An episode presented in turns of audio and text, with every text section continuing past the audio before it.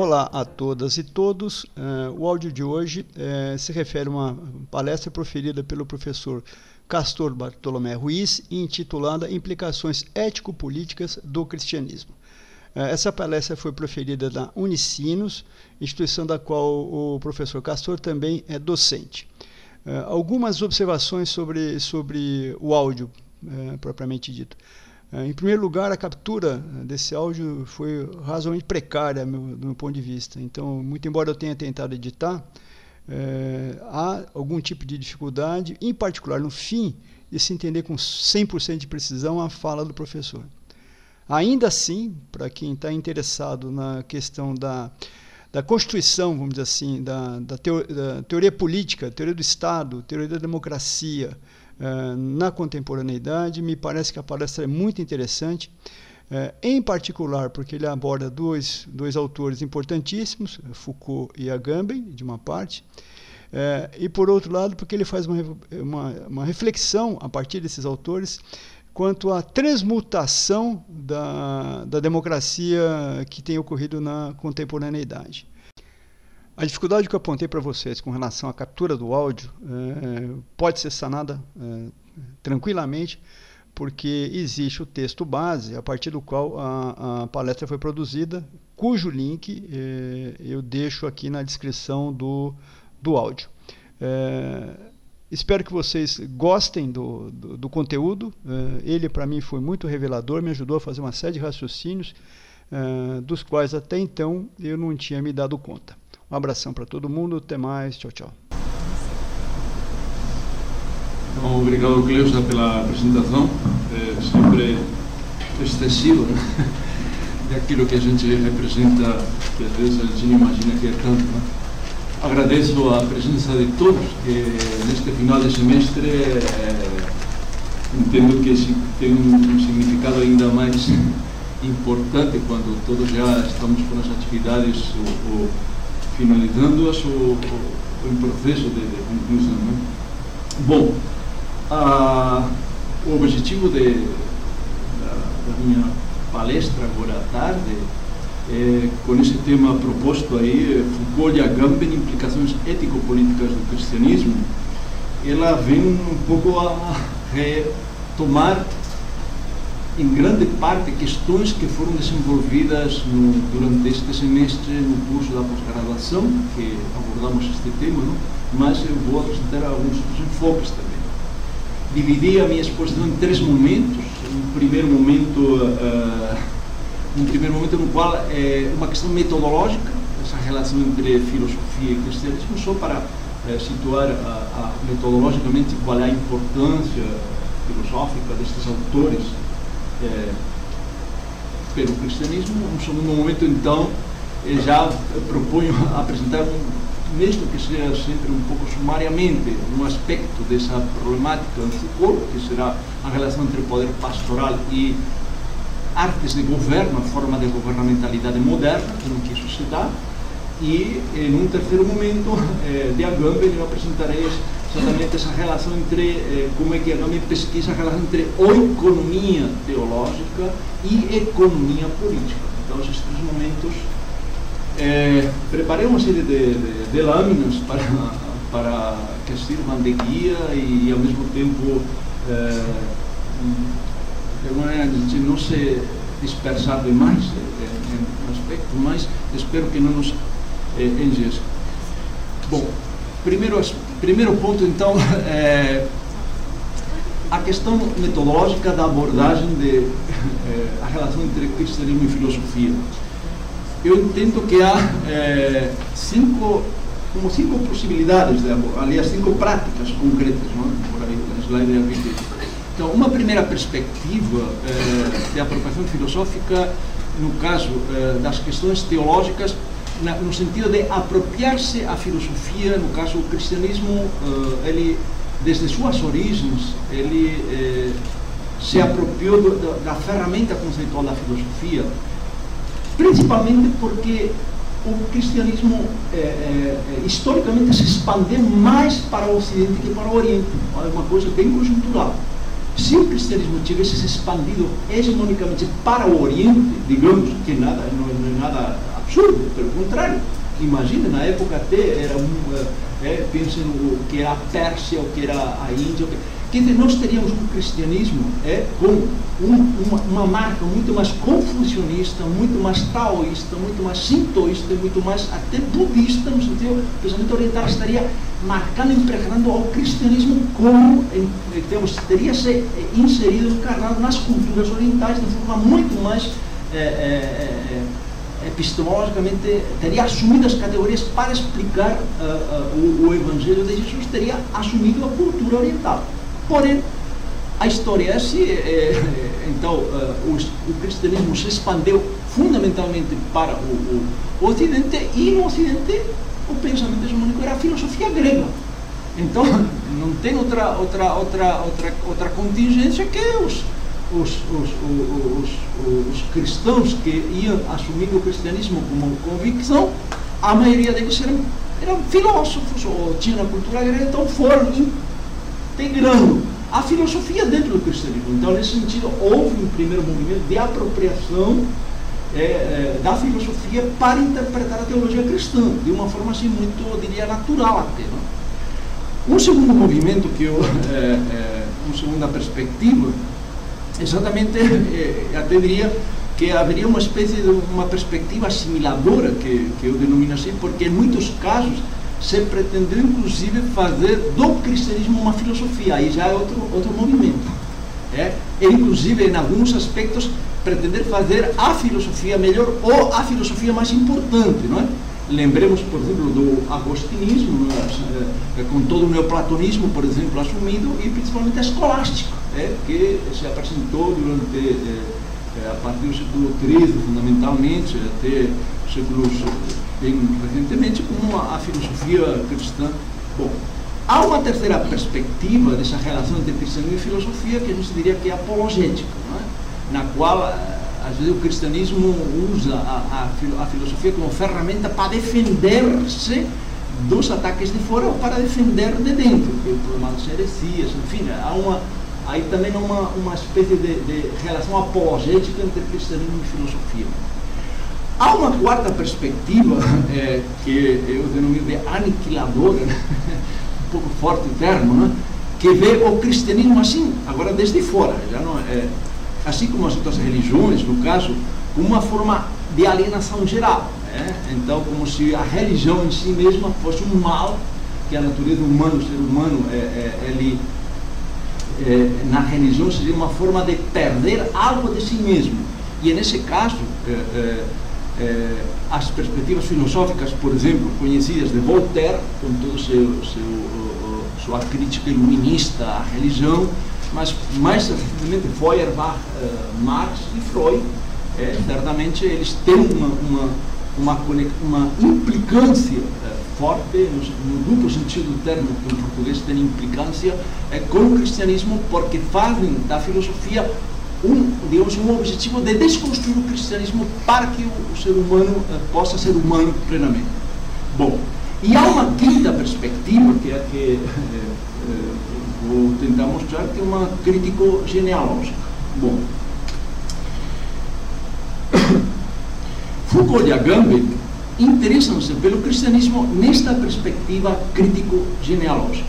Ou seja, o que, isso quer dizer? Quer dizer, para, o que eles é, é, investiram, pesquisam no cristianismo é exatamente o conjunto de discursos e práticas que marcaram profundamente o modo de ser dos sujeitos das, é, das sociedades ocidentais nas principais instituições como o Estado, o mercado de direito, educação, enfim, estes autores é, é, estão convictos de que não podemos entender nossa condição de sujeitos, nem nossa condição de sociedade, sem antes fazer uma genealogia exatamente da, das práticas dos discursos do cristianismo e como é que ele implicou. Bom, nesse aspecto, é, inclusive, podemos dizer que Foucault e Agamben têm perspectivas diferentes e sintonias finas entre si na abordagem filosófica do cristianismo. Mas, segundo suas pesquisas, haveria dois grandes vetores em que o cristianismo deve ser estudado em relação à filosofia. Primeiro, em relação à genealogia da política contemporânea, né? e segundo, na genealogia do sujeito moderno. Ou seja, não podemos entender a política contemporânea. Quase nada disso, nem sequer os movimentos sociais, vejam, no Estado, é, no mercado sequer, nem a economia política, sem antes é, entender como é que houve uma, uma relação fortíssima é, do, do, do, cristianismo nessa, nessa construção.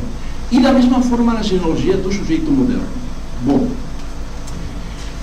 ainda então, Foucault. Então eu vou, vou mostrar um pouco inicialmente é, qual é, como é que estes dois autores, quais são os temas principais que estes dois autores é, é, abordam nas suas pesquisas e depois eu vou tratar só de um, de cada um, a modo aperitivo. Então, em Foucault, na genealogia política contemporânea, eu diria que ele analisa três grandes focos. Primeiro, a influência do poder pastoral na constituição do Estado moderno, que é o que depois eu vou tentar mostrar de forma um pouquinho rápida, mas tentarei. Segundo, a relação entre pastorado e governamentalidade, ou seja, os métodos de governo das pessoas e populações que foram implementados na nossa modernidade. Lembremos que isso é, é algo muito singular é, do Estado moderno. Antes do Estado moderno, há soberania, mas não há exatamente técnicas de governo. Este é o ponto da questão que estes autores é, é, percebem e analisam. E terceiro, a relação entre os métodos de governo pastoral e a biopolítica moderna. Então, isso no que diz respeito ao interesse de Foucault na genealogia uh, uh, da política contemporânea. Agamben investiga no cristianismo entre outros aspectos. Primeiro, Agamben, lembrem que é uma, ele está vivo, filósofo que está trabalhando, está produzindo, então é uma geração depois de Foucault, ele recebe toda essa herança e ele dá continuidade, então ele abre outros leques. Por isso que, primeiro, em primeiro momento, eh, Agamben interessa a genealogia do conceito teológico de oikonomia e sua influência na economia política moderna e na biopolítica. Então, nisto ele abre um, um, uma frente nova a respeito da mesma linha de Foucault. Segundo, a estreita relação da liturgia aclamatória, vejam aí, com os dispositivos de consentimento passivo das democracias de massa algo que realmente é, é, é bem novedoso. Na, na, na, como que pode ter relação entre liturgia e, e, e, e sociedade de massas? Pois é, é, é eu isto não vou desenvolvê-lo, mas está aí, é, está aí. Terceiro, as formas litúrgicas de glorificação do Deus soberano e os modos como a soberania ainda é glorificada nas democracias de massa. É, então, os, os, os, temas das aclamações, ele, ele tem estudo sobre isso. Então, isso, olha, é impossível entender as democracias modernas enquanto democracias que estão definhando na forma de democracias de massas e perdendo aquilo que é o escopo principal da democracia, que é a deliberação autogestionária dos sujeitos, transformando-se em formas aclamatórias de aspectos consensuais. Isso tem dispositivos. E eles são dispositivos aclamatórios e há que entendê-los a partir de Schmitt. Ele trabalha muito Schmitt e, é nesse ponto. Bom, o quarto eh, interesse de, de Agamben é exatamente a questão do messianismo. Vejam aí, aí muito benjaminiano. Ele é uma, uma, uma influência de Walter Benjamin. O messianismo como uma prática que revoluciona a nossa relação com o presente e possibilita a ruptura revolucionária do gerenciamento biopolítico da vida humana. E neste ponto, a Gandhi procura aberturas, propostas políticas. Ou seja, ele quer, ele não, ele não, ele não oferece uma, um projeto político, mas sim oferece é, a possibilidade de pensar criticamente aberturas para uma política que vem. O quinto ponto, a potência inovadora da experiência messiânica como paradigma da política que vem. Bom, como vocês veem, é, é, só cada uma, cada uma destas linhas é, realmente abre aspectos de investigação muito grandes ele tem um conjunto de obras e pesquisas já de, desenvolvidas que estão inseridas nesses aspectos. Bom, se ainda formos sobre as implicações éticos-políticas do cristianismo na genealogia do sujeito moderno, Foucault investiga o quê? Investiga as práticas do epimeleauto, que é, o cuidado de si, é, é, é, da Grécia Antiga, do, da, aliás, da, da, da, das Grécia e Roma. e a sua influência na configuração do cristianismo original. Então, a relação entre a ética do cuidado de si e, e, e segundo, a filosofia antiga, esse é um ponto que a Foucault me interessou muito, como forma de existência ou modo de viver, que utilizava práticas como a meditação, o retiro, o aconselhamento, escrever, diário, etc., como técnicas ou asqueses, assim chamadas, né? que nós chamamos ascésicas, né? mas é, através das quais o sujeito constitui-se um modo de ser e viver. Quarto, as continuidades e rupturas que do cristianismo em relação às práticas éticas do cuidado de si. Este é um ponto que Foucault é, trabalha bastante e é, deixou inconcluso na pesquisa, que era, que era o, ele tinha um grande projeto que era depois da, das pesquisas da, da, da, da, prática ética na filosofia antiga, iria fazer a pesquisa sobre os pecados da carne, como é que a, a, na, na, o cristianismo medieval até a idade moderna, uh, o tipo de sujeito que produz, e depois faria a pesquisa sobre a modernidade. Deixou inconcluso porque faleceu antes, mas deixou bastante material sobre o cristianismo até.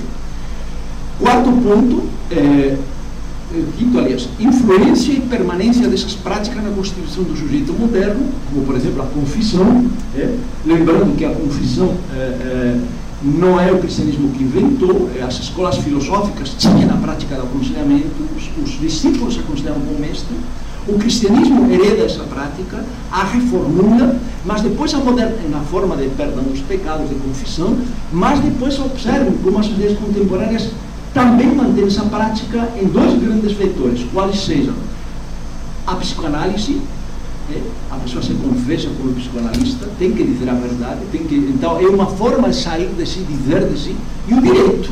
O direito diz, você confessa a verdade, toda a verdade, não mais que a verdade, juro Aí, aí não sei se não jurar certo.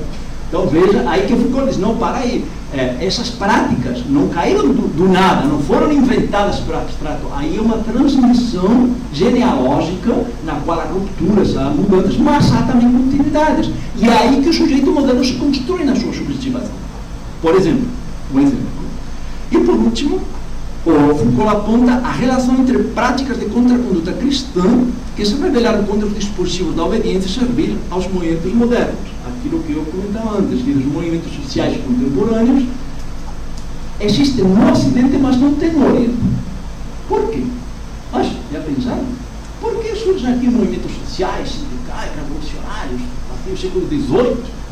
E a gente vê, olha, vê todo o islamismo, o Oriente, a China, a gente não vê movimento social. Curioso, não? Por que será? Pois é, se temos este, este essa forma de insurgência política, ela remete muito aos movimentos de contraconduta religiosos, que lá, lá no século XIII, é, cátaros, valdenses, o franciscanismo, enfim, é, eles mantinham as contracondutas como forma de resistência. Então, aí que Foucault também trabalha essa questão. Bom, com, essas, com esse mapeamento, no caso, a, a o que, que interessa eh, na genealogia do sujeito moderno? Quatro pontos principais. Primeiro, a possibilidade de constituir uma forma de vida ou a vida numa forma que não tenha que ajustar, se ajustar à normatização biopolítica norte. Por isso ele pesquisou, ponto 2, a genealogia das formas de vida no monacato originário como paradigma de uma vida que se deu a regra para viver e não viveu segundo a regra que normatiza biopoliticamente a vida. Então, essa, essas são as pesquisas que ele, que ele trabalha nas obras como, como Opus Dei, Altíssima Pobreza, essa relação entre regra e vida é de forma inver, invertida, na medida que a vida cria a regra. Terceira coisa que ele pesquisou, algumas formas de vida de algumas ordens religiosas, como o franciscanismo originário, na qual propõe uma relação entre o uso da propriedade diferenciada no conceito de propriedade moderno, de tal maneira que o uso se torna um novo paradigma da forma de vida que nós devemos criar. Aí a Gomber abre uma linha ética também. É uma linha ética é, para pensar como uma relação em torno ao uso e não da propriedade. Né? O quarto ponto que ele pesquisa outra vez de for, a forma de vida messiânica de Paulo como experiência da potência de uma vida que pode viver além da lei, desativando a norma, tornando inoperante toda a lei e toda a norma pela potência da fé que se traduz, no caso de Paulo, na forma de vida do amor. Então, a ideia do messianismo, para Gandhi o messianismo de Paulo, tudo bem, ele tem um, um, um, um cristão, mas Paulo, o que, ele, o que ele viveu é uma, é uma experiência exatamente da ruptura entre a relação com a lei. E, e isso é muito importante para nós, que vivemos normatizados por dispositivos biopolíticos que controlam que nos dizem tudo que cada vez nos normatizam mais. Agora, como pensar uma vida não sem lei, não fora da lei mesmo, não é essa a questão. É, é fora da lei ou sem lei, caímos na exceção. Aí, mas uma vida além da lei. Bom, essa é uma questão que o messianismo de Paulo propunha e viveu a seu modo. Bom, isso nem toco no assunto, mas fica o registro.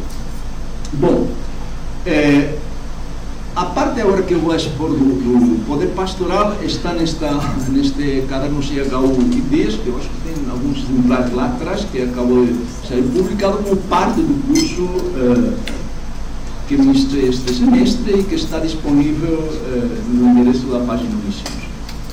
Vamos então ao primeiro ponto do poder pastoral. Então, em Foucault, então, essa relação do poder pastoral. Primeira questão, a ideia do rei pastor é, é primeiro é dizer que pastoral e pastorado são conceitos e práticas associados à tradição cristã. Contudo, a origem do poder pastoral é muito anterior. A figura do rei pastor era uma imagem comum utilizada por muitas sociedades antigas, como a Babilônia, a Síria, a Suméria, o Egito, os persas e certamente os hebreus. Não é? A imagem do rei pastor era muito mais que uma metáfora, representava uma forma de exercício do poder. Aqui que está o ponto que, que, que Foucault explora fortemente. O rei pastor simbolizava um tipo de poder específico passando pela relação de cuidado com o rebanho. Essa categoria sabe? Cuidado, é, que vou, vou tentar mostrar. O modelo do rei pastor era comum à maioria das culturas orientais, porém, embora não foi aceito pelos gregos Aí vem a questão política. Os gregos inventaram a política. Porque eles não aceitaram a ideia do governo pastoral. Este é o ponto que, que, que Foucault a. Vamos lá. Vamos então tentar distinguir nessa relação da, da, da antiguidade entre o que é a política e o poder pastoral. Então, para melhor entender a singularidade do poder pastoral, é pertinente estabelecer sua diferença com o poder político até com uma ideia do poder soberano, eh, entendendo que o poder soberano pode ser a soberania popular, a soberania democrática, mas há uma diferença entre esses dois tipos de poder que a Foucault interessa muito, porque é aí que vão duas genealogias de duas práticas diferentes, a soberania e o governo. A relevância da pesquisa sobre o poder pastoral entende-se ao diferenciar as noções de soberania e governo.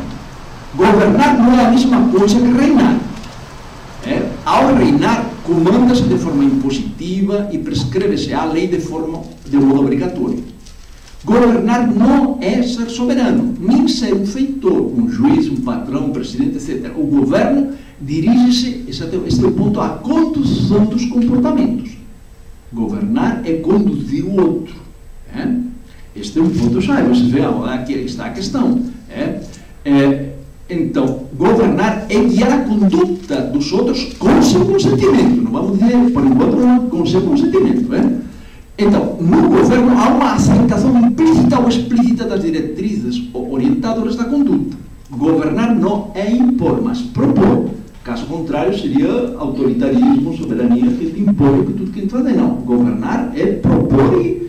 Agora bem, o característico do bom governo é que, ao propor um modo de agir, realiza uma, a proposição através de métodos que induzem o consentimento dos governados. Estamos no campo aí. O bom governo atrai a vontade dos governados, governando através da liberdade dos governados. Olha esse caso. Governar através da liberdade. Este vai ser o ponto-chave das nossas sociedades contemporâneas. Como governar uma população? Governando a liberdade deles. Então, essa é uma questão, entendeu? Esse, esse, esse é o, é o ponto-chave que, que, que tanto Foucault quanto a Gambit é, é, percebem da nossa realidade. Quer dizer, não é a questão da, da política soberania, é a questão das práticas de governo. O bom governo atrai a vontade dos governados, governando através da. Isso consegue-se através de técnicas específicas que permitirão a colaboração ativa dos governados. O governo mais eficiente quanto maior for a identificação dos governados com as metas do governo e, desse modo, provocar a sua adesão voluntária. Pois bem, aí então, o poder pastoral é diferente do poder soberano, é um poder do cuidado. Então, este é um ponto que a gente vai tentar avançar e, e, e, e perquirir es, es, os paradoxos disso. Um poder que cuida das necessidades do outro. É, o pastor cuida eh, das necessidades Segundo aponta Foucault, além do cuidado, há um conjunto de características que diferenciam o poder pastoral do poder soberano da política. Tais características influenciam sobremaneira as técnicas governamentais modernas. Pois bem, então, o poder político da ágora grega era entendido como poder entre iguais. Era, a democracia era, é, quer dizer, era um poder em, em que todos é, exerciam autonomia, autogestão. Nele aplica-se o princípio da autonomia dos sujeitos que, em condições isonômicas, delibera sobre o destino político da coletividade. O poder da Ágora colocava em jogo o princípio da autonomia dos sujeitos, da autogestão das coletividades, que é o marco da democracia. Era um tipo de poder baseado na soberania dos sujeitos, é um poder soberano cujo princípio de soberania emana do conjunto dos cidadãos. Isto é algo muito próximo aos princípios que hoje nós, nós vivemos, não? que seria o conceito de poder soberano. Então, mas vamos lá, a, um pouco mergulhar na questão. No modelo de poder político da soberania e da cidadania, aqui vem uma, uma limitação, viu, pessoal? Que vai levantando, por isso é. Não se leva em conta a realidade das pessoas que têm necessidades e que, por diferentes circunstâncias, precisam de apoio, solidariedade e cuidado. Isso é uma questão que a democracia não, não entra dentro da. Isso vai ser um aspecto colateral, mas não é da ciência do poder democrático isso. Nas condições de necessidade extrema, a autonomia é insuficiente para resolver problemas graves que atingem. Não? Então, uma pessoa que vive uma necessidade extrema não pode invocar autonomia para resolver a necessidade, ela requer ajuda, apoio, cuidado. Bom, essa dimensão da necessidade e do cuidado dos outros está fora dos princípios do poder da autonomia política. Observe esse detalhe. É? Em qualquer caso, o cuidado poderá entrar como aspecto colateral da autonomia, embora de modo secundário em relação à dinâmica do poder soberano. Então, ah, por isso que é, é, é, essa, essa relação aí. Pois bem, é, o pastorado cristão, então, o segundo ponto, então, vamos é, colocar a questão da diferença entre o poder pastoral, que é o poder do cuidado, o poder de cuidar, e o, e o poder político, que é o poder da autogestão, da autonomia, Vamos um pouco definir algumas questões do pastoral cristão. Bom, ainda que, como indicamos anteriormente, a figura do rei pastor é muito anterior ao cristianismo, foi no cristianismo que o pastorado foi se tecendo uma arte de governo. Na verdade, foi essa a característica do cristianismo. Então, especificamente, o Rebolo Nancianzo, né, do século IV, aí, valorizou esta nova arte, o pastorado como uma arte de governar os homens ele a definiu como tecneteknon episteme epistemon, ou seja, a arte das artes, a ciência das ciências. Então, é, é, não é, não é, é esta, esta referência a, a, a São Gregório de Nacianzo não é casual isso, é, a, a sua obra marcou muito, muito, durante séculos e durante todo o medioevo, o modo de como se trabalhava essa, essa, essa relação de cuidado dos outros é, em diversas é, instituições. Então, o próprio Foucault chama a atenção sobre a fórmula de Gregório de Nacianzo, tecnon epistemon epistemon, é, confirmando que o pastorado como arte de governo dos homens tornou-se para o cristianismo depois do século IV a prática principal através da qual propôs expandir o evangelho. Foucault se pergunta, qual era a arte das artes antes da pastoral? Era a filosofia. Era a filosofia, não era a pastoral era a filosofia, essa arte das artes. Então, para, no mundo antigo, a arte das artes era a filosofia. E aí ele, Foucault vai deduzindo. Então, a filosofia foi cultivada durante séculos como a arte das artes, através da qual os sujeitos conduziam sua existência e construíam seu modo de viver. O que ocupou o lugar da filosofia como a arte das artes não foi outra filosofia, nem sequer a teologia. Olha, mas a pastoral. Então, por quê? Porque é uma prática. Né? Este é um ponto que, que, que, e isso vai ter uma repercussão diretíssima é, na, na, no surgimento do governo moderno, inclusive da economia política. Tá. esta tese é de veras importante, pois ela indica que um dos elementos definidores das práticas do cristianismo ocidental está nas artes de governo pastoral. De alguma forma, pode-se dizer que o cristianismo, através dos manuais e práticas do governo pastoral, produziu um modelo de relacionamento e conduta muito próprio, que não encontramos em outras religiões, ao menos desta forma tão sofisticada. Então, ainda no pastoral cristão, em grande parte, as artes do governo pastoral são uma recriação das relações de poder que o cristianismo produziu a partir de certas técnicas de orientação de condutas recebidas das escolas filosóficas antigas. Lembrem aquilo que eu falei, eh, que as escolas filosóficas tinham essa relação entre mestre e discípulo, do aconselhamento, é, durante longo período de tempo embora o objetivo, eh, isso Foucault marca do mestre era que o discípulo se autonomizasse, ficasse autônomo eh, e eh, eh, aprendesse a ser livre. Não? Pois bem, essas técnicas das escolas filosóficas, incorporadas pelas práticas do governo pastoral, foram ressignificadas de várias formas. Entre as práticas comuns das escolas filosóficas destacam-se as técnicas de direção de consciência e a obediência. Ou seja, uma das questões que eh, Foucault analisa e trabalha é que as escolas filosóficas elas eh, enfatizavam essa relação de, do cuidado da direção de consciência com o objetivo de, de formar o, o, o, discípulo na liberdade e na autonomia.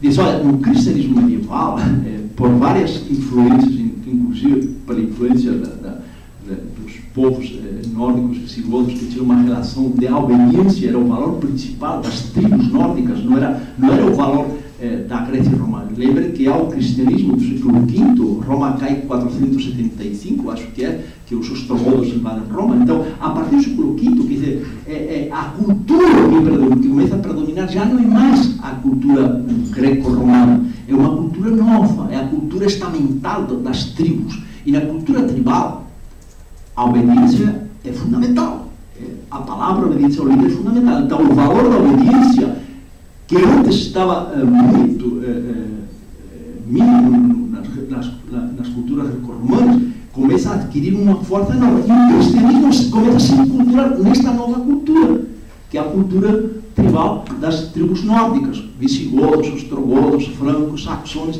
e aí o valor principal é a obediência. E aí as artes de governo já começam a mudar um pouco. Já não são mais, já não é o cuidado do outro para que o outro aprenda a ser líder. Agora, o cuidado do outro e a direção de consciência vai ser para que o outro mantenha uma relação de obediência permanente. Então, que vai ser uma das questões é, é as chaves do cristianismo até quase XX, não? é um dos problemas. Pois bem, o poder pastoral tem como princípio cuidado e como principal técnica a condução e o governo das condutas. O princípio do cuidado visa atender às necessidades do rebanho e não do pastor. Por isso, bom pastor é aquele que cuida do rebanho, sacrificando-se por ele, e o mau pastor, aquele que sacrifica o, o abandono do rebanho. Isso é, é, é consenso. É, é, o poder pastoral é um poder, vamos chamar assim, do bem. o poder do bem. Ele, ele, o bom, é, é, ele tem que fazer o bem para isso. É, agora, nem sempre é assim, não é? essa é a questão. Pois bem, o, o Aí Foucault aponta duas técnicas fundamentais desenvolvidas pelo pastoral cristão que tiveram uma influência decisiva uh, uh, no, na, na, nas, digamos assim, nas artes do governo contemporâneo. Primeiro, uma que é omnis singulatis, vou explicar isso aí.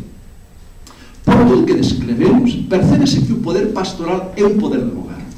Ele governa a vida do rebanho utilizando-se de uma tecnologia muito específica.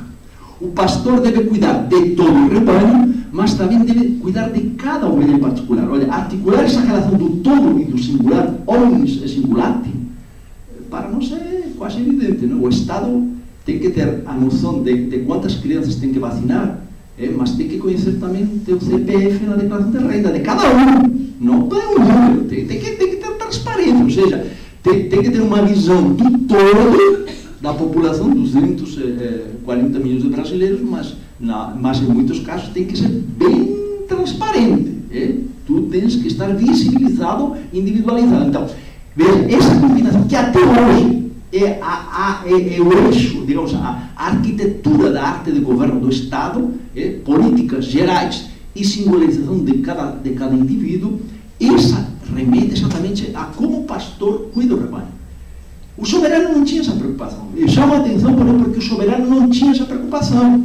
Ele põe uma lei e vai todo mundo. Ele não sabia se tinha, ele nem se preocupava, não, o pastor, não, o pastor, ele tem que conhecer cada ovelha, tem que saber, tem que discernir, mas também tem que ter uma visão do conjunto. Então, essa, é, é, essa, essa dupla é, é, é tecnologia do omnis e singulati, no caso, é, exatamente para melhor poder conduzir o rebanho, o pastor tem que conduzir individualmente cada ovelha, porém sabendo das necessidades globais do rebanho. O pastor tem que saber articular a tecnologia do todo e do singular, omnis e singular, ou seja, governar a totalidade das necessidades do rebanho conjuntamente com o governo das individualidades. Esta dupla dimensão forma parte das técnicas do governo do poder pastoral que serão essenciais para as artes do governo do Estado moderno.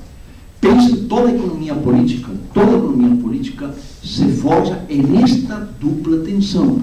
Como pensar os alimentos? Penso, os economistas políticos, os fisiocratas, quando começaram no século XVII a pensar a, a, distribuição dos alimentos, eles também tinham que pensar as necessidades da população, mas também tinham que ter estatísticas de indivíduos sabe? Então aí é, havia esta articulação, começou a ser um problema. E até hoje estamos nessa, nessa, nessa tecnologia.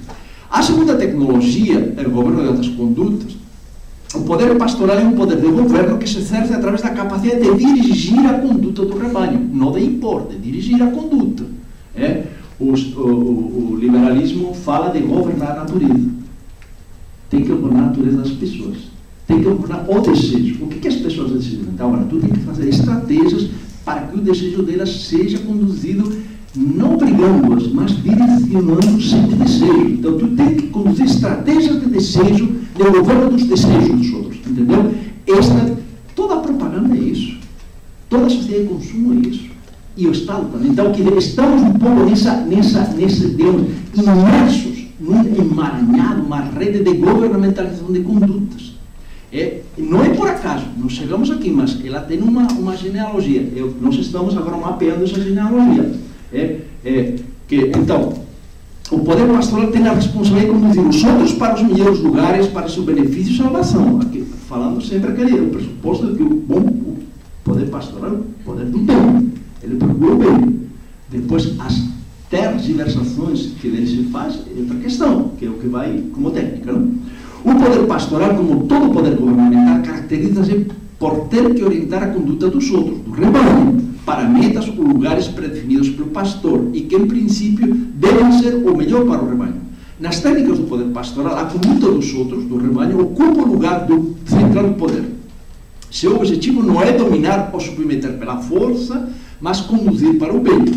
O poder pastoral não almeja dominar impositivamente, mas conduzir voluntariamente os indivíduos e o rebanho. Podemos dizer que o poder pastoral é a arte de condução dos outros. Esta, esta, esta questão, é, entendeu? É, não quer dizer que seja para mal. Eu vou levantar alguns paradoxos em tudo isto. Não?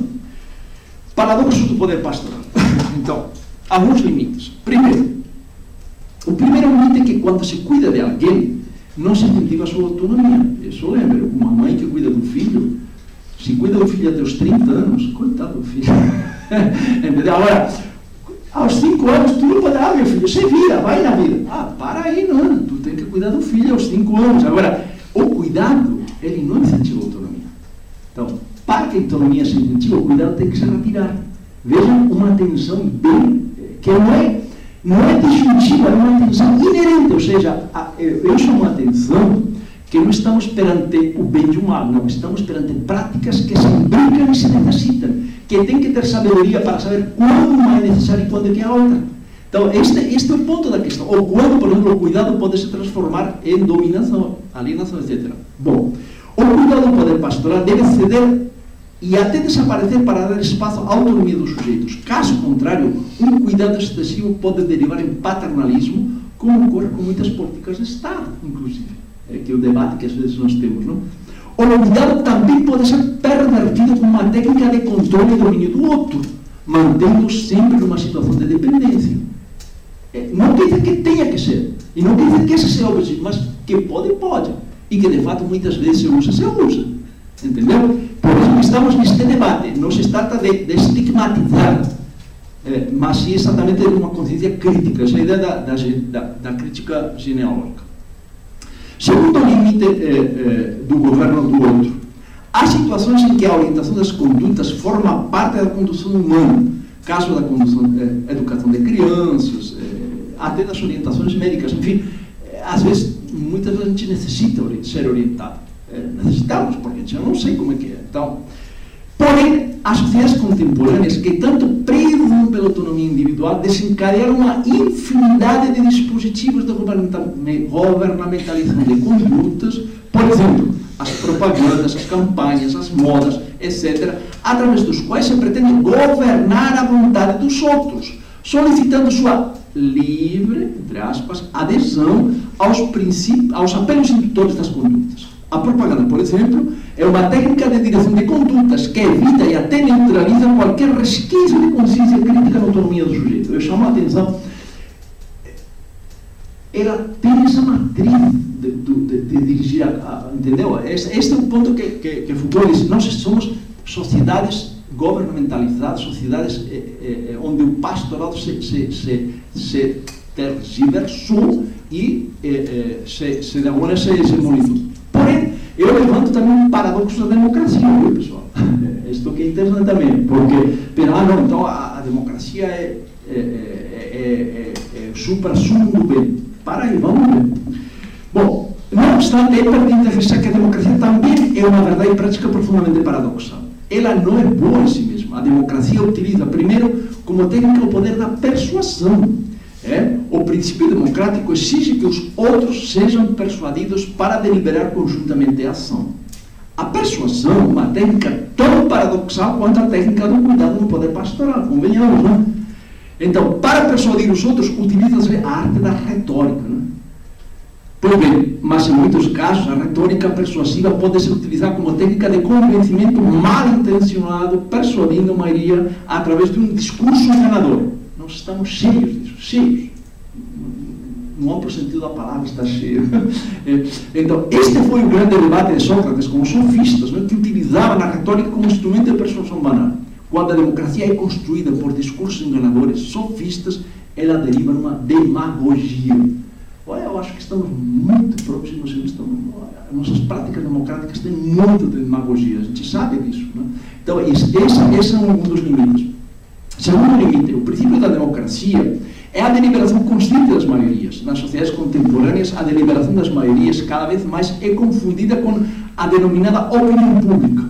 A tal opinião pública passou a substituir um modelo de deliberação coletiva, próprio das democracias, mas a opinião pública cada vez mais está mediada pelo poder dos meios de comunicação de massa. É uma opinião abstrata, produzida através de técnicas de persuasão oriundas, em grande parte, dos grandes meios de comunicação de massas.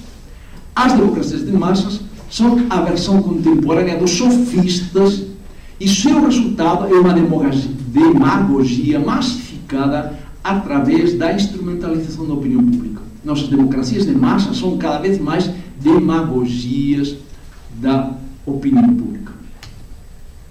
Pois bem, último ponto, então, a questão do pastoral, a relação entre pastoral e Estado. Então, estes paradoxos eu aponto. É, é, porque, veja que nestas, nestas análises não se trata de, de, de, de apontar o, o, um poder bom de outro mal, não, não é isso. São práticas, eh, às vezes, pertinentes, necessárias, importantes, mas a, no caso, eh, são paradoxos. Não?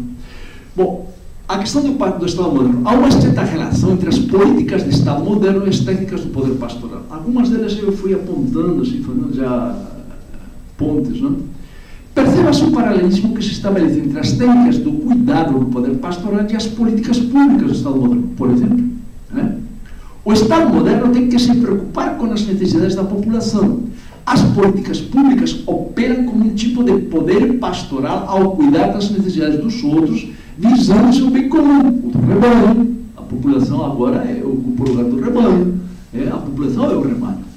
É, para, para os gestores é, que fazem políticas públicas, o rebanho até em todos os sentidos, viu? É, às vezes é, é, eles tratam como rebanho mesmo.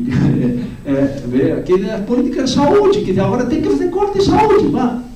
Ah, mas é o que? Um gestor vai ter um. Mas estatisticamente isso vai significar o que? Vai significar provavelmente um aumento de mortalidade de uns tantos milhares de pessoas. Mas isso é só um número, não? Um gestor. Então, essa, essa gestão, então, a população é o rebanho. Para bem ou para mal, que tem uma campanha é, de vacinação agora que também trata de cuidar do rebanho. É, então, cuidar da população. Então, vejam que a, a, a conexão é bastante estreita enquanto metodologia. Então, as políticas de governo das políticas públicas têm que desencadear técnicas de gestão de condutas para que as populações ajam segundo os objetivos das políticas públicas. Caso contrário, será um fracasso. Por exemplo, as políticas de vacinação de crianças de idosos, as políticas de escolarização, exigem estratégias governamentais para estimular a conduta dos pais a levarem suas crianças para vacinar ou para a escola. Essas estratégias são técnicas de governo das condutas, às quais as pessoas aderem livremente porque consideram que é melhor para elas. Este princípio de governo das condutas, tão utilizado pelo Estado moderno, é proveniente do poder pastoral. Ele não é necessariamente perverso ou alienante, embora possa tornar, como eh, analisaremos, para, já analisamos do poder pastoral. Um outro aspecto. Por último, cabe deliberar sobre a legitimidade da razão pastoral e de suas práticas do governo. Como todas as formas de poder, o poder pastoral se legitima porque atende aspectos positivos das demandas do cuidado e da necessidade dos outros. Porém, como todas as formas de poder, suas técnicas são paradoxais. Podem ajudar, mas também podem manipular. Podem cuidar, mas também podem criar dependência. Podem orientar, mas também podem submeter às vontades. O poder pastoral não é intrinsecamente bom ou ruim. Ele é paradoxal. A condição paradoxal do poder pastoral perpassa todas as suas técnicas de governo, incluindo a prática do cuidado.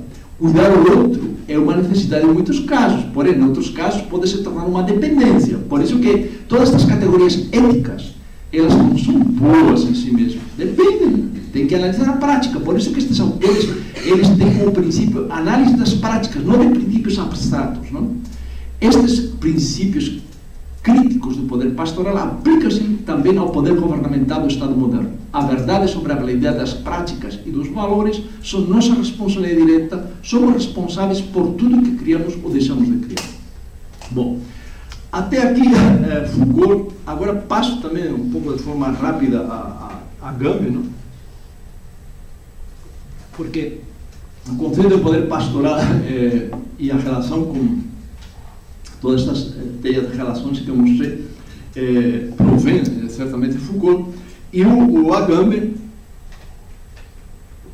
posteriormente se preocupa também com a questão do, da relação, a origem da, em concreto da economia política como matriz eh, de governamentalização das populações e como é que essa economia política veio aparecer no Ocidente como ciência de governo. Como é que aparece essa economia política como a ciência de governo das populações? Como aparece isso? Aí agora ele pega um outro, uh, um, um, uma outra uh, trilha né, que Foucault não tinha pego, e é, o que, que ele. É, é, então ele vai exatamente analisar como o conceito de economia como problematização do governo, de governo, isso aparece claramente na teologia cristã do século III. É, é, mas antes ele vai levantando algumas questões. Primeira questão, ele levanta na introdução. Por que o poder necessita da glória? Essa é uma questão que eu entendo que para quem ouve por primeira vez é um pouco abstrato. A glória é uma forma de. A glorificação é aclamação, é é, é, é, é, por que se necessita tantas pesquisas de opinião pública? Ou por que se necessita tanto. É, por que há necessidade, ainda hoje que temos instrumentos de, de legitimação formal do poder soberano, por que a glorificação é uma questão permanente? Olha, nós, nós estamos testemunhos da derrocada de uma presidente por questões de opinião pública, predominantemente, quer dizer, um peso excelente.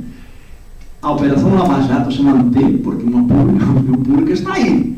Então, quer dizer, por que, que a opinião pública, qual é a relação? Parece que, então, a Gama diz, a opinião pública é o, a, digamos, atualização do conceito de glorificação. Então, se é essencialmente força e capacidade de ação governo, por que assume a forma rígida, embaraçosa e gloriosa das cerimônias, aclamações dos protocolos? Qual é a relação entre economia e glória? Bom, essa é uma pergunta é, é, complexa até que ele vai, vai levantando na obra, não? e, e Aí diz, as pesquisas de Agamben permitiram vislumbrar a, eh, na relação entre economia e glória como que a estrutura última da máquina governamental do Ocidente. É? Identificar na glória é, o arcano central do poder é interrogar o nexo indissolúvel que o vincula ao governo e à economia poderá parecer em alguns uma operação desusada. No entanto, um dos resultados da nossa pesquisa, da CAMB no caso, foi precisamente que a função das aclamações e da glória, na forma moderna de opinião pública e do consenso, continua presente nos centros dos dispositivos políticos das democracias contemporâneas. Se os meios de comunicação são tão importantes nas democracias modernas, isso não se deve apenas ao fato de permitirem o controle e o governo da opinião pública, mas também e sobretudo porque administram e dispensam a glória, aquele aspecto aclamativo, doxológico do poder que na modernidade parecia ter desaparecido. Ele está trazendo questões eh, novas a, a esse ponto. Não? Ainda disso, nessa obra O Reino que é onde ele desenvolve de forma mais eh, densa toda esta problemática, uma das teses que procuraram demonstrar é que a teologia cristã, que da teologia cristã, derivam dois paradigmas políticos em sentido amplo e antinômicos, porém funcionalmente conexos. O que é a teologia política, que fundamenta no único Deus a transcendência do poder soberano, e a teologia econômica, que substitui aquela, aquela peleia de uma economia, concebida como uma ordem imanente, doméstica e não política sentido estrito. Tanto a vida divina quanto a vida humana do do primeiro paradigma deriva na filosofia política e a teoria moderna da soberania. Do segundo, a biopolítica moderna até o atual triunfo da economia e do governo sobre qualquer outro aspecto da vida social. Este vai ser um pouco a, a, a, o vetor da pesquisa da Gambe. É, a tese dele é que é, nossa, é, é, o poder moderno e contemporâneo se mantém uma espécie de máquina bipolar, que ele chama, onde a soberania e o governo coexistem, mas ambas remetem exatamente a princípios da teologia cristã. Especificamente a economia política, é, ela remete à pergunta fundamental que na teologia cristã se fez no século III, dizendo como que Deus governa o mundo, como é que Deus respeita a liberdade das pessoas. Essa é uma pergunta. Então, diz, olha, para os estoicos essa pergunta não tinha noção, para os gregos não tinha noção. Por quê? Porque era nosso agir é o agir da natureza. Então, a gente age segundo a natureza. Então, nossa, nossa, há um destino já, inclusive, na natureza. É, quer dizer, eu tinha que, que estou falando tinha que falar. Não tinha, eu não podia falar. Isso ia ocorrer. É, vocês iam estar aqui sentados. Não tinha, não tinha jeito. É, está a natureza. Há uma série de causas necessárias em tudo que fazemos que a gente não compreende a necessidade. Bom, porque eles não tinham noção nem da criação nem da vontade livre. Ah, o cristianismo não, o cristianismo introduz a noção de vontade livre, é, Deus cria porque tem vontade livre, Deus cria não por necessidade, e o ser humano tem que ter liberdade, caso contrário, então nem nos salvamos nem nos condenamos. Então a liberdade é defendida pelo cristianismo de uma forma assim radical. Ele introduz, inclusive, a noção, a de vontade e vontade livre, o livre-arbítrio, inclusive, na noção de sujeito. Com isso, a pergunta está colocada na teologia: como é que Deus pode é, é, é, governar o mundo, governar os homens e respeitar a liberdade? Ou uma ou outra, ou governa ou deixa livres.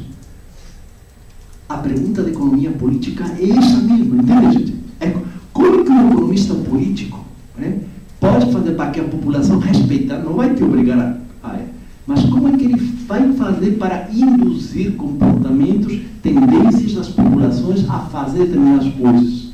É? Então, essa é a grande questão dos essa é uma questão da, da economia política, mas é uma questão da empresa. Pense todas as empresas contemporâneas, trabalham por metas, trabalham por. Então, ele, ele não te obriga, se tu quiser faz, não faz. Agora, ele vai, ele vai colocar eh, eh, dispositivos, técnicas eh, de, governar, de governar condutas, respeitando a tua liberdade e ainda aproveitando tuas habilidades.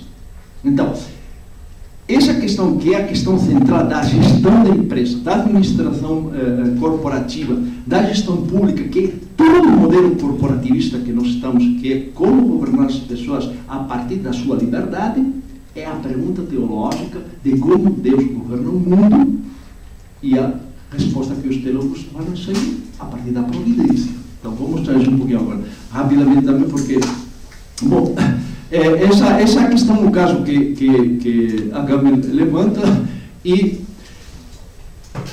por um lado, então, portanto, o tema do governatio, a partir de um certo momento, já no livro de Salviano, o governatio de Deus, então, então a, a, a faz um percurso por toda, desde a, desde a teologia antiga, por toda a Idade Média, por isso ele diz, a, a, a verdadeira raiz das nossas instituições modernas não está nos tratados clássicos de Hobbes, Locke, Rousseau, que são nos, está, nos áridos tratados da teologia medieval.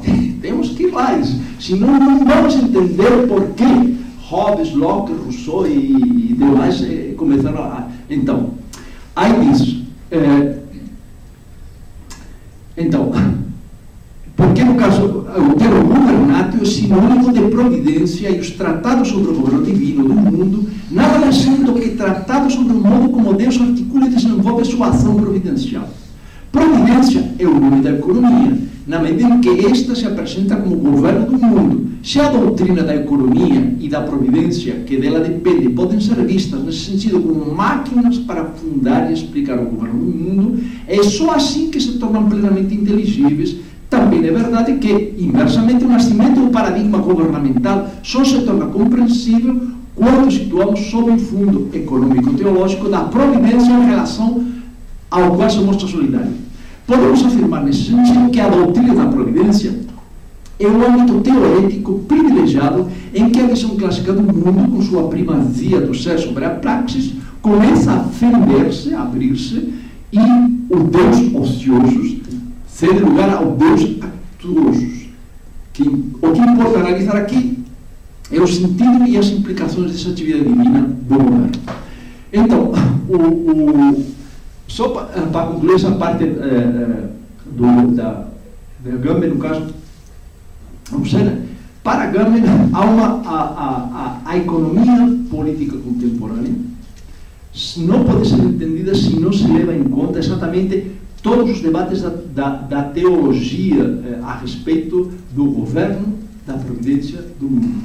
E ele, eh, no final da obra, ele mostra essa conexão de uma forma muito empírica, na medida em que ele, ele mostra como Adam Smith, como David Ricardo, como o próprio Rousseau, é, eles que eram é, filósofos morais, eles que tinham teologia, conhecimentos teológicos, o que eles, e que a economia política não existia naquela época, a não ser como uma parte do tratado moral da, da filosofia, estava vinculada a, a, a, modelos teológicos. Então, estes, estes filósofos, eles que criaram os tratados da economia contemporânea, eles tinham um domínio muito fino de todas estas temáticas teológicas. E eles traduziram a, a, a problemática teológica nas questões de governo. Rousseau, especificamente, eles mostram como a, a, os debates do padre Marcel, que o, o, eh, o teólogo, as categorias de Marcel passam ao, ao, ao verbete que Rousseau escreveu na enciclopédia sobre o que é economia política. Rousseau tem um verbete, dos primeiros. E, curiosamente, eh, a Gaudi mostra como a teologia do, do padre Marcel eh, está muito presente em Rousseau. Bom, esse é um aspecto da obra que um outro aspecto também importante que, que a Gambin eh, ainda procura é a relação entre angiologia e burocracia. Que coisa estranha, né? que tem que ver anjo com burocracia? Pois é, aí que ele insiste que se as instituições modernas temos que olhar os tratados medievais para entender muito do que nós somos. Em 1935, que a sua monografia sobre o monoteísmo como problema político é, resolutamente a possibilidade de uma teologia política cristã, Peterson afirma o caráter político e público tanto da cidade celeste quanto, através da participação litúrgica nela, da igreja. Os anjos, esta é a tese que resume a estratégia teológica do tratado de Peterson, é, são os fiadores na relação original entre a igreja e a esfera política, do caráter público e político-religioso do culto que se celebra tanto na eclesia quanto na cidade celeste. Peterson não podia ignorar que o atributo do canto do louvor pelo qual ele definiu os anjos constituiu, na tradição da angiologia cristã, apenas um aspecto do ser. Uma coisa é administrar, ministrar, e outra coisa é assistir, assistir, no sentido de estar diante na presença de alguém pois servem como ministros de Deus os anjos que saem para levar ante nós os anjos e, por sua vez, assistem os anjos que gostam de sua íntima contemplação e, por isso, não são enviados a cumprir tarefas. Duas funções é a segunda, administrativa, em que os anjos colaboram para o governo de vida do mundo. Então, o que a Gandhi mostra é que em todos os tratados da angiologia medieval, o termo principal é o termo de ministro. Nós conhecemos a palavra, não ministro. Ministros de governo. É? E tem ministros que têm funções diferenciadas. Então, a angiologia é toda. Então, isso, quando o Estado moderno se propõe a montar a burocracia, ou pensem que o Estado moderno começou a aumentar sua, sua burocracia, ela retomou exatamente as funções que estavam previstas na teologia, na geologia. Que, e, e, até hoje mantemos muito do seu, do seu vocabulário. Não? Então, avançando rapidamente, porque eh, o, o, o, tempo já. Então, o último, uh, a última questão, que é o tema da glória, não? Eh, o do messianismo não toco, enfim, né, não falta de tempo. A investigação que nos levou da economia para a glória pede agora, ao menos provisoriamente, parar. Isso. Ela nos trouxe perto do centro da máquina que a glória corre com seu esplendor e com seus cânticos. A função política essencial da glória das aclamações e das, e das doxologias parece superada hoje, mas é realmente assim? Em 1928, quando retoma sua teoria da Constituição o tema do ensaio referendo e, e proposta de lei de iniciativa popular, Carl Schmitt, lembre que Carl é um teórico nazista, na verdade, ele, ele é o Hobbes do século 20, é defensor de, de, autoritarismo. Então, por isso que a, a Gama presta muita atenção nele, como, como, como, como Hobbes, porque esses teóricos autoritários, eles estão mostrando exatamente esse lado oculto, de, muitas vezes, em, nos, instituições, que a gente não quer reconhecer. Mas eles estão aí. Dentro. Então, Cassiano procura esclarecer o significado constitutivo das aclamações no direito público e faz isso justamente no capítulo dedicado à análise da doutrina da democracia. A contribuição específica de Schmidt não consiste apenas no fato de vincular de modo indissolúvel a aclamação à democracia e à esfera pública, mas também no de identificar as formas em que pode existir nas democracias contemporâneas, nas quais, abre aspas, a Assembleia do Povo presente e todo tipo de aclamações se tornam possíveis, fecha aspas. Schmidt. Nas democracias, eh, nas democracias contemporâneas, a aclamação sobrevive, segundo Schmidt, na esfera da opinião pública e só partindo do vínculo constitutivo entre povo, aclamação e opinião pública é possível reintegrar reintegrar em seus direitos o conceito de publicidade, hoje bastante ofuscado, mas essencial para toda a vida política e, em particular, para a democracia moderna. A Gambit chama atenção a esta tese de Schmidt porque Schmidt ele, ele, é, é, é, ele não defende, ele, ele é inteligente, ele não defende assim um poder ditatorial. Não, ele defende o que ele chama de democracia pura. O que é a democracia pura para Schmitt? É a democracia que se faz na aclamação do povo, é quando o povo aclama o líder. Agora a gente entende. Agora a gente entende. Aclamar o líder que é exatamente o que os fascismos fizeram é aclamar os líderes. Então, e para Schmitt, não, essa, essa, isso eles entendem que é a forma mais pura democracia. As democracias burguesas e tal, isso não é, e a democracia não é só aclamando. E aí ele diz, não, então a aclamação nós temos que cultivá-la como forma democrática. E, e a forma da aclamação, de aclamação exatamente é essa instigar a opinião pública. Só que a opinião pública é que a Gamben vai é, é, pegar os estudos do Wilde sobre as, a, as sociedades mediáticas, não? Cada vez mais é uma, é uma opinião manipulada, uma, uma opinião tergiversada, uma opinião conduzida, voltamos outra vez, o qual faz de nossas, eh, eh, de nossas democracias umas democracias eh, perigosas, ele chama democracias autoritárias, na medida em que, em que se chama de democracia, mas o que, o que resta da democracia é só aclamação. Então estamos caindo, estamos caindo vertiginosamente nos regimes perigosos é onde exatamente a, a, os temas da, da, da aclamação é o, o dispositivo fundamental. Obrigado.